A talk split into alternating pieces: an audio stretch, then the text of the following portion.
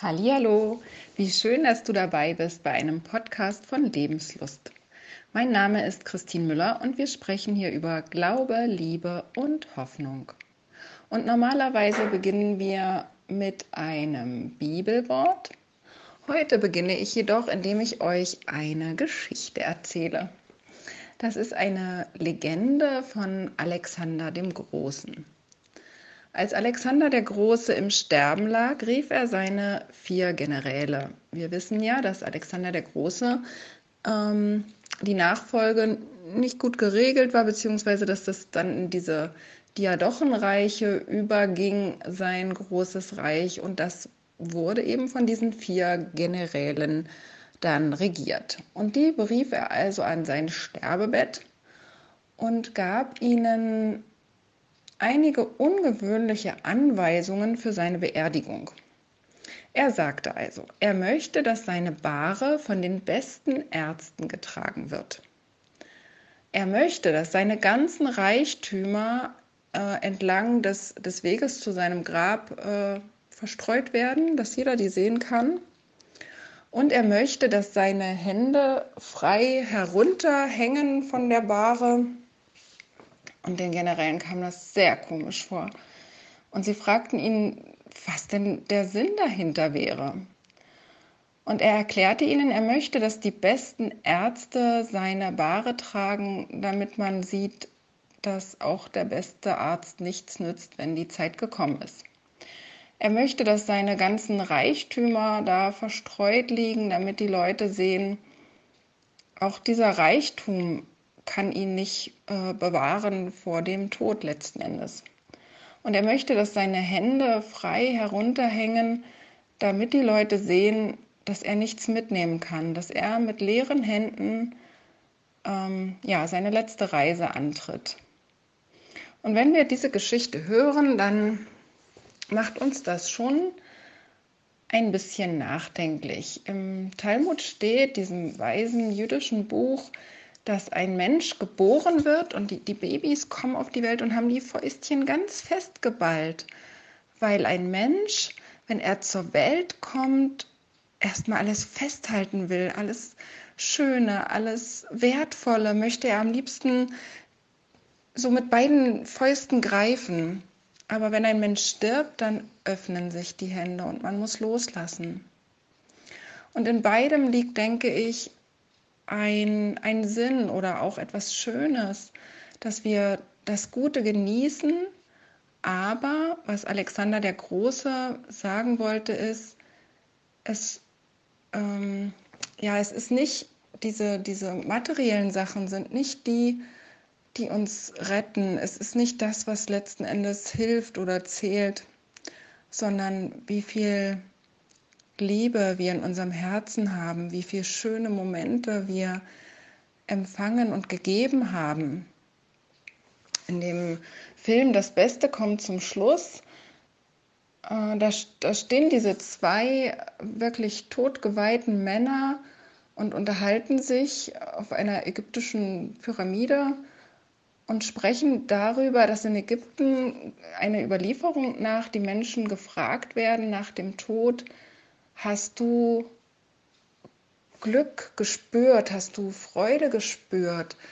Hast du die Freude genossen, die dein Leben, die Gott dir letzten Endes gab? Und die zweite Frage ist, hast du Freude gegeben? Das sind wichtige Fragen, über die wir manchmal nachdenken können. Was aber mein Schwerpunkt heute ist, dass ist noch ein bisschen äh, verborgen hier drin, denn Alexander sagt ja, was nicht wirklich hilft. Also es hilft der Reichtum nicht, es hilft der beste Arzt nicht.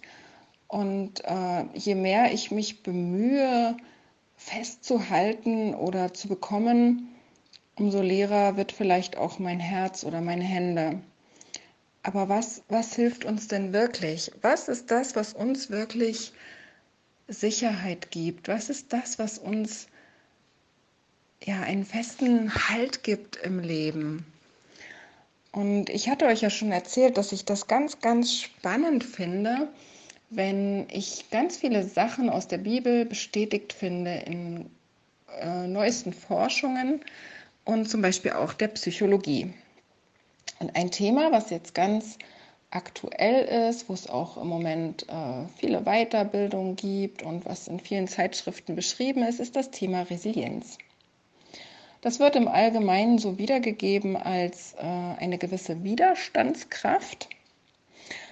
Aber mh, mm, unser Coach hat immer gesagt, oder unser Dozent, das ist nicht, ähm, nicht genau das, was es für ihn trifft. Also er sagt immer, es ist an zwei Bedingungen geknüpft. Also es muss eine Risikosituation bestehen und äh, das Individuum bewältigt diese positiv aufgrund vorhandener Fähigkeiten. Und er sagt immer, das Wichtigste ist bei der Resilienz, dass man den äh, Klienten sagt, es ist keine Persönlichkeitseigenschaft. Es ist nichts, was man sagen kann, ja, das hat der andere, aber ich nicht, sondern man kann es erlernen. Und Bea Engelmann sagt sogar, Resilienz ist wie ein Regenschirm. Man hat es selbst in der Hand. Wir wissen, dass wir ihn bei Regen nutzen können. Und so müssen wir eben auch wissen, was nutzen wir in den verschiedenen schwierigen Situationen. Wir sind gut geschützt und können uns damit dort schützen, wo es eben nötig ist. Wir können unterschiedliche Größen nutzen und wir können sogar andere damit schützen.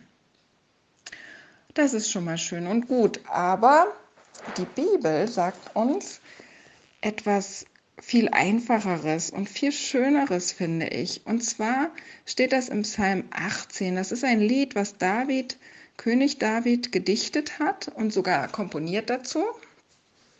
Äh, keine Angst, ich singe das nicht vor. also hier steht, herzlich lieb habe ich dich, Herr, meine Stärke, Herr, mein Fels, meine Burg, mein Erretter, mein Gott, mein Hort, auf den ich traue, mein Schild und Berg meines Heils und mein Schutz. Und es ist ja auch so wie in vielen anderen Stellen der Bibel, dass im Deutschen manche tiefe Bedeutung gar nicht so rauskommt. Und wir werden uns einzelne Worte auch wieder direkt aus dem Hebräischen anschauen. Aber zuerst möchte ich bemerken, erinnert ihr euch an die Metapher von Bea Engelmann mit diesem Regenschirm und der Resilienz? Sie hatte gesagt, dass wir unterschiedliche Größen nutzen können. Und das ist das, was König David hier auch sagt. Er sagt, herzlich lieb habe ich dich, Herr, meine Stärke. Und dann erwähnt er einen Fels, eine Burg, ein Hort, ein Schild. Und er nimmt ganz verschiedene Sachen. Und wenn wir uns in Erinnerung rufen, dass König David ein, ein Kriegsmann war, er war ein erfahrener Kämpfer. Er wusste also genau, dass man in manchen Situationen eine Burg braucht und in manchen Situationen ist es gut, wenn man ganz schnell ein Schild bei der Hand hat. Und so sagt er, so ist Gott. Gott ist so in jeder Situation das, was ich brauche. Er sagt, Gott, du bist meine Kraft, du bist meine Stärke, du bist diese Resilienz, die ich brauche. Du bist in jeder Situation da und du schützt mich eben da, wo es nötig ist, wie es nötig ist. Herr, mein Fels, meine Burg, mein Erretter, mein Gott. Und dann kommt mein Hort, so ist das hier übersetzt. Das ist ein bisschen ungünstig übersetzt, finde ich. Da steht das Wort zur. Das hatten wir im, im Winter schon mal, als ich euch von diesem schönen Lied erzählt habe, äh, Fels der Ewigkeiten, wo es ja auch um die Beschreibung Gottes ging. Und dieser, dieser Zufluchtsfelsen äh, wird es oft übersetzt. Da gibt es in 5. Mose 32, Vers 18 ein Vers, der gut dazu passt. Da steht nämlich, deinen Felsen, der dich gemacht hat, den hast du außer Acht gelassen und hast vergessen den Gott, der dich geschaffen hat. Also dieser Fels, der uns zur Verfügung steht, diese Zuflucht, diese wunderbare, mächtige Masse, die, die uns anbietet, uns zu umgeben, das ist der Gott, der uns geschaffen hat, unser Schöpfer, der uns liebt. Es gibt einen Grund, warum wir hier auf dieser Erde sind, weil jemand uns hier wollte. Und der ist bereit, uns zu beschützen, in jeder Lage in jeder Art, die wir gerade brauchen. zum Beispiel auch das Wort, was hier mit Berg meines Heils übersetzt. Das finde ich sehr schön. Da steht das Wort Keren. Das ist auch, äh, das steht auch für Horn oder für Ecke, für einen Vorsprung. Es wird benutzt, um bei den Teilen, die im, im Tempel vorhanden waren, so Ecken oder Vorsprünge, die oft besonders geschmückt waren, zu beschreiben. Oder es steht auch für einen Strahl von Licht und von einer Kraft, die von ihm ausgeht. Von ihm geht also ein Kraft und Strahl des Heiles aus. Und er ist unser Schutz. Und für das Wort Schutz ist das Wort Misgav verwendet. Das steht für einen hohen Turm. Also nicht im Sinne von so einem Rapunzelturm, wo wir eingesperrt sind, sondern ein hoher Turm, wo wir einfach in Sicherheit sind, wo nichts an uns rankommen kann.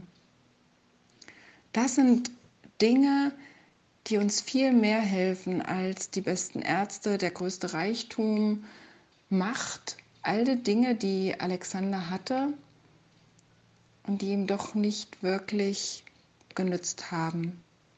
Aber für uns diese Sache immer erreichbar, diese Stärke, dieser Fels, dieser Schutz, einfach ein, ein Schild, der uns ringsum umgibt, ein Strahl von Heil, der auf uns gerichtet ist.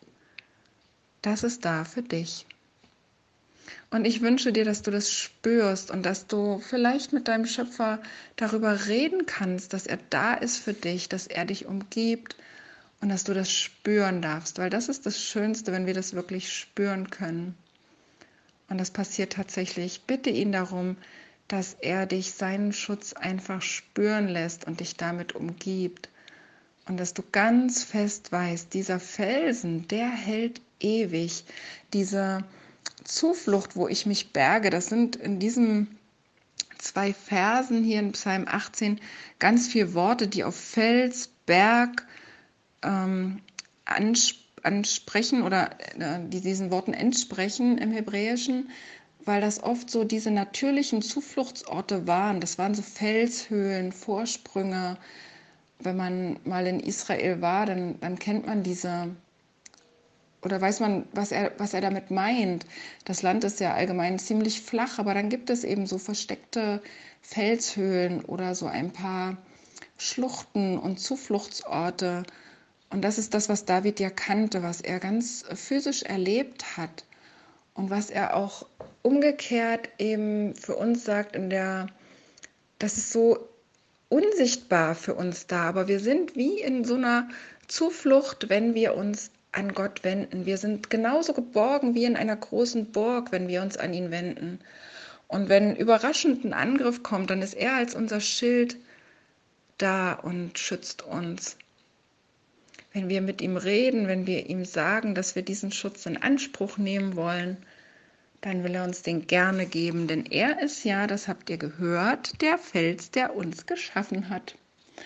Und was er geschaffen hat, was er begabt hat, was er ausgestattet hat mit so viel Liebe, was er hierher gebracht hat auf diese Welt, das schützt er auch.